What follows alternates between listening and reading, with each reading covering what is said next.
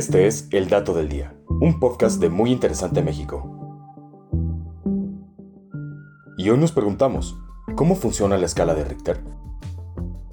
Siempre que hay un temblor, la primera pregunta que todos nos hacemos es buscar cuál fue la magnitud, y la escala de Richter es la encargada para indicarnos la fuerza de estos fenómenos naturales. Este método de medición toma el nombre del sismólogo estadounidense Charles Francis Richter, quien creó la escala en 1935 junto a su colega Benno Gutenberg, con el fin de medir la energía liberada durante los sismos. La escala utiliza una fórmula matemática para calcular la magnitud de un terremoto y los valores aumentan de forma logarítmica y no de forma lineal. Esto significa que un temblor de intensidad 4 no es el doble que uno de intensidad 2, sino 100 veces superior y así de forma sucesiva.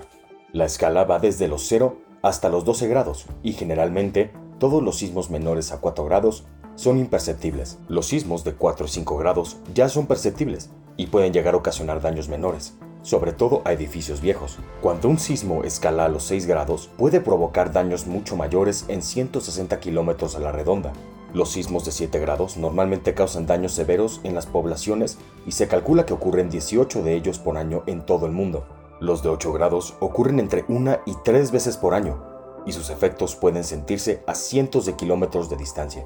Pero los terremotos más devastadores son los de 9 o más grados, y estos suceden aproximadamente cada 20 años. El terremoto de mayor magnitud que ha sido registrado desde la creación de esta escala ocurrió en 1960, en la ciudad de Valdivia, en Chile. Este sismo de magnitud 9.5 dejó más de 2 millones de damnificados, y provocó que la ciudad se hundiera 4 metros bajo el nivel del mar. Por si fuera poco, también hizo que el volcán Puyehue hiciera erupción. Si un sismo fuera de 12 grados, el valor máximo de la escala Richter, sus consecuencias serían catastróficas.